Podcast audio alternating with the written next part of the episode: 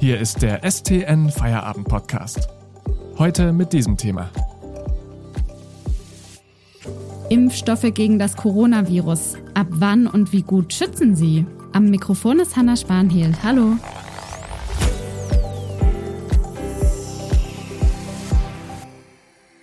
Fast ein Drittel der Menschen in Deutschland ist inzwischen gegen das Coronavirus geimpft. Zumindest mal mit einer Dosis. Ungefähr 8 Prozent der Menschen haben schon den vollen Impfschutz. In Baden-Württemberg sind es laut dem Robert Koch Institut ähnlich viele. Es geht also allmählich voran mit den Impfungen. Je mehr Menschen jetzt geimpft sind, desto mehr Fragen kommen aber auch auf, was beispielsweise den Schutz der Impfungen angeht. Für vollständig geimpfte sollen ja jetzt bald einige Beschränkungen wegfallen wann genau der Impfschutz eigentlich greift und wie hoch das Risiko ist, das von geimpften Menschen noch ausgeht, das bespreche ich heute mit meinem Kollegen Werner Ludwig, Wissenschaftsredakteur unserer Zeitung. Hallo Werner. Hallo. Werner, wann genau tritt denn nach einer Impfung der volle Impfschutz ein und wie lange hält der dann an? Weiß man das schon genau? Ja, bis jetzt geht man davon aus, äh, dass die Impfstoffe ihre volle Wirkung sieben bis 14 Tage nach der zweiten Impfdosis entfalten. Ähm, aber man hat auch schon nach der ersten Dosis einen gewissen Schutz vor einer Corona-Infektion. Also da gab es beispielsweise Studien in Israel. Da wurde äh, nach der ersten Dosis äh, des Impfstoffs von BioNTech Pfizer das Risiko einer Infektion mit Symptomen von Corona um 85 Prozent verringert im Vergleich zu ungeimpften. Und auch bei AstraZeneca ähm, gab es Studien, wo die erste Dosis bereits einen recht guten Schutz vor schweren Verläufen der Krankheit äh, geboten hat. Mein Eindruck ist, dass viele Menschen nach wie vor unsicher sind, ob Impfungen auch vor Ansteckungen schützen. Inzwischen gibt es da ja erste Erkenntnisse, zum Beispiel aus Israel. Was lässt sich denn da sagen? Wie hoch ist das Risiko, dass Geimpfte noch andere Menschen anstecken? Hier gilt, dass das Risiko nicht null ist. Also wie hoch es genau ist, das kann man noch nicht ganz genau beziffern. Aber beispielsweise das Robert Koch Institut äh, schreibt, dass äh, Personen, die sich jetzt trotz einer Impfung infizieren, deutlich weniger Viren in sich tragen. Und auch der Zeitraum, in dem die Leute dann also Viren ausscheiden, die andere infizieren könnten, ist kürzer. Und das heißt, in der Summe ist das Risiko einer Übertragung also stark vermindert, viel geringer als äh, wenn jetzt äh, jemand, ein ungeimpfter quasi das Virus in sich trägt. Das Robert Koch Institut äh, schreibt, dass Geimpfte aus epidemiologischer Sicht keine wesentliche Rolle mehr spielen, schreiben die. Was auch immer wieder zu Verunsicherung führt, sind die Geschichten von Menschen, die sich nochmal mit dem Coronavirus infiziert haben, obwohl sie schon komplett geimpft sind. Wie häufig sind denn solche Fälle und wie kann man die bewerten? Ja, zunächst ist es mal nicht überraschend, äh, dass sich auch Geimpfte noch infizieren können, weil man hat ja schon in den Zulassungsstudien gesehen für die Impfstoffe, ähm, dass auch die besten keinen vollständigen Schutz jetzt vor einer Ansteckung bieten. Also es war beispielsweise in der Phase 3 Studie von BioNTech so, dass eben äh, das Risiko einer Infektion mit Symptomen um 95 Prozent verringert war im Vergleich zu ungeimpften Probanden. Also es ist eben nicht um 100 Prozent verringert. Also da bleibt ein Restrisiko. Das zeigen auch die Zahlen. Also da waren eben auch unter den rund 22.000 Geimpften gab es eben acht Infizierte, also die sich nach der Impfung angesteckt haben, gegenüber 160 in der nicht geimpften Gruppe. Also das Risiko war deutlich geringer, aber nicht null. Man kann sich natürlich auch trotz Impfung anstecken, wenn das äh, zu knapp nach der Impfung passiert, die Infektion. Also wenn zum Zeitpunkt, wo der volle Impfschutz noch nicht aufgebaut ist, dann kann natürlich auch jemand, der gerade geimpft wurde, sich infizieren. Aber die gute Nachricht ist, dass eben bei so einer erneuten Infektion in der Regel nur leichte oder sogar gar keine Symptome gibt. Also ein schwerer Verlauf ist da viel unwahrscheinlicher, als äh, wie wenn man gar nicht geimpft ist.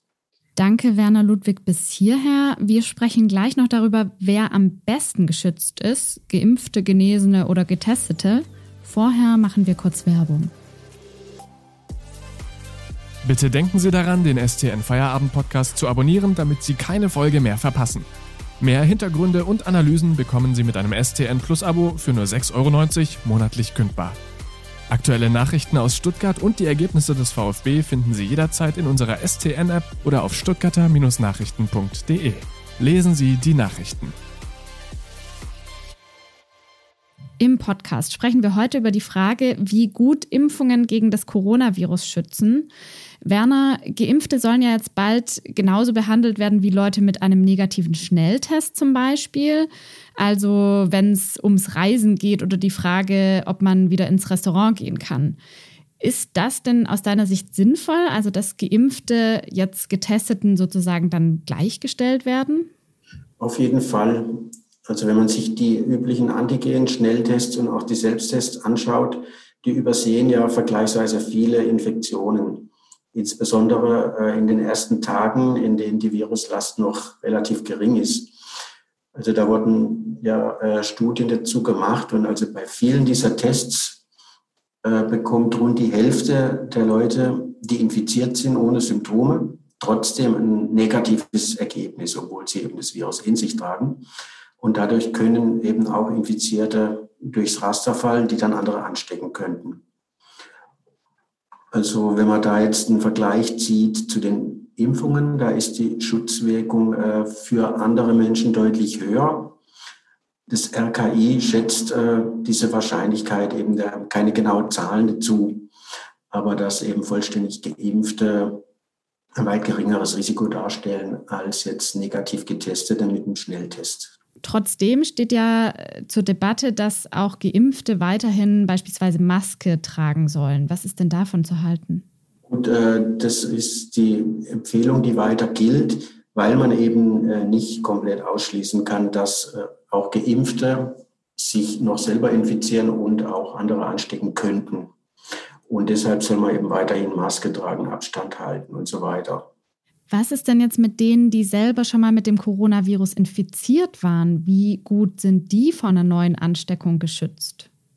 Also die haben natürlich einen Schutz, die, die bereits infiziert waren, wobei es da sehr große Unterschiede gibt, also in der Menge der Antikörper, die sich da finden lässt im Blut. Ähm, insbesondere wenn jetzt eine Infektion mit schwachen oder gar keinen Symptomen war, sind es meist äh, relativ wenige Antikörper weil da einfach die Immunreaktion dann auch schwächer ausgefallen ist.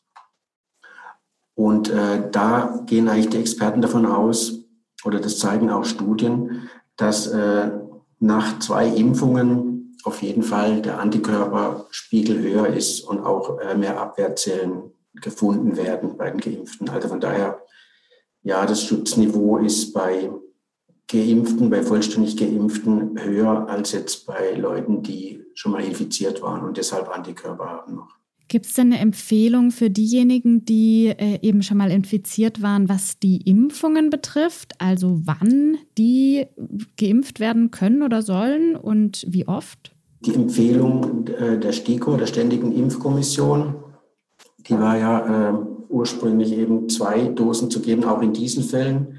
Mittlerweile haben sie das überarbeitet, drücken sich aber recht vorsichtig aus und schreiben, dass bei ehemals Infizierten nur eine Impfdosis erwogen werden sollte.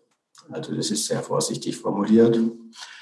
Aber eben äh, beruhend auf der Tatsache, dass nach einer überstandenen Infektion und nur einer Impfdosis ein ähnlich hohes äh, Niveau von Antikörpern und Abwehrzellen gefunden wird in der Regel. Und äh, zum Zeitraum, also da empfiehlt die STIKO, dass äh, ehemals Infizierte frühestens sechs Monate nach ihrer Infektion dann geimpft werden sollten. Ich habe gesehen, äh, dass die britischen und amerikanischen Gesundheitsbehörden hier einen Abstand von drei Monaten ab für ausreichend halten. Also da geht es ein bisschen auseinander. Die STIKO ist da wie immer etwas vorsichtiger offenbar. Nochmal zurück zu den Impfungen und der Schutzwirkung. Lässt sich denn heute schon sagen, wie lange die Wirkung, also diese Schutzwirkung von den jetzt aktuell eingesetzten Corona-Impfstoffen anhält oder anhalten wird? Das ist naturgemäß natürlich noch schwierig, weil ja die Impfungen erst im, also bei uns erst im Januar begonnen haben. Da gibt es natürlich noch keine Langzeiterfahrungen. Also die vorsichtigsten Expertenschätzungen, die ich gesehen habe, die gehen davon aus, dass der Impfschutz mindestens sechs Monate hält. Äh, es gibt aber auch Experten, die rechnen da mit zwei bis drei Jahren. Also zum Beispiel der Virologe Friedemann Weber aus Gießen, der meint, dass es reichen könnte, alle zwei Jahre mit äh, einem Update quasi zu kommen, also mit einer äh, Auffrischungsimpfung, die dann etwas angepasst wird, eventuell an neue Virusvarianten. Aber was jetzt schon klar ist, dass so ein lebenslanger Impfschutz, wie zum Beispiel bei Masern, der ist mit sehr großer Wahrscheinlichkeit nicht zu erwarten oder eigentlich mit Sicherheit nicht zu erwarten. Eine letzte Frage habe ich noch. Auch Nebenwirkungen sind ja immer wieder ein Thema bei den Impfungen. Jetzt haben in den letzten Tagen Meldungen über Herzmuskelentzündungen für Aufregung gesorgt, die nach Impfungen mit dem Mittel von BioNTech und Pfizer aufgetreten sind. Wie lässt sich das denn einschätzen? Besteht da aus deiner Sicht ein Risiko? Also die ähm, EU-Arzneimittelagentur, die EMA, die äh, prüft diese Fälle derzeit, hat einen noch nicht mitgeteilt, wie viele äh, davon in Europa aufgetreten sind, schreiben aber auch, dass sie bislang keinen Hinweis sehen, dass da einen kausalen Zusammenhang gibt mit der Impfung. Also ursprünglich oder die ersten Meldungen kamen ja aus Israel und da sind laut Medienberichten immerhin 62 Fälle aufgetreten bei etwa fünf Millionen geimpften Personen und also mit der Zweitimpfung geimpften Personen. Und da, das wären dann also einer pro 100.000. Äh, wenn man dann aber in die USA schaut, da meldet also das, die Seuchenbehörde, die CDC, bislang keine Hinweise, dass es da eine Verbindung gäbe. Und die haben da ja immerhin 200 Millionen Impfdosen verabreicht. Was aber generell auch wieder gesagt wird, also muss man abwarten, ob da jetzt noch was kommt. Ähm, es wird weiter beobachtet, aber die Experten verweisen auf jeden Fall darauf, dass ja, wenn man sich jetzt infiziert mit Corona, das Risiko einer Herzmuskelentzündung auf jeden Fall noch weit größer sein soll. Und diese Herzmuskelentzündung ist äh, auch relativ gut behandelbar. Vielen Dank, Werner, für diese Einschätzungen. Werner Ludwig ist Redakteur im Wissensteam dieser Zeitung. Den Podcast hören Sie morgen wieder, wenn Sie mögen. Ihnen jetzt einen schönen Feierabend. Tschüss und machen Sie es gut. Das war der STN Feierabend Podcast für heute. Mehr News gibt's im Netz unter stuttgarter-nachrichten.de.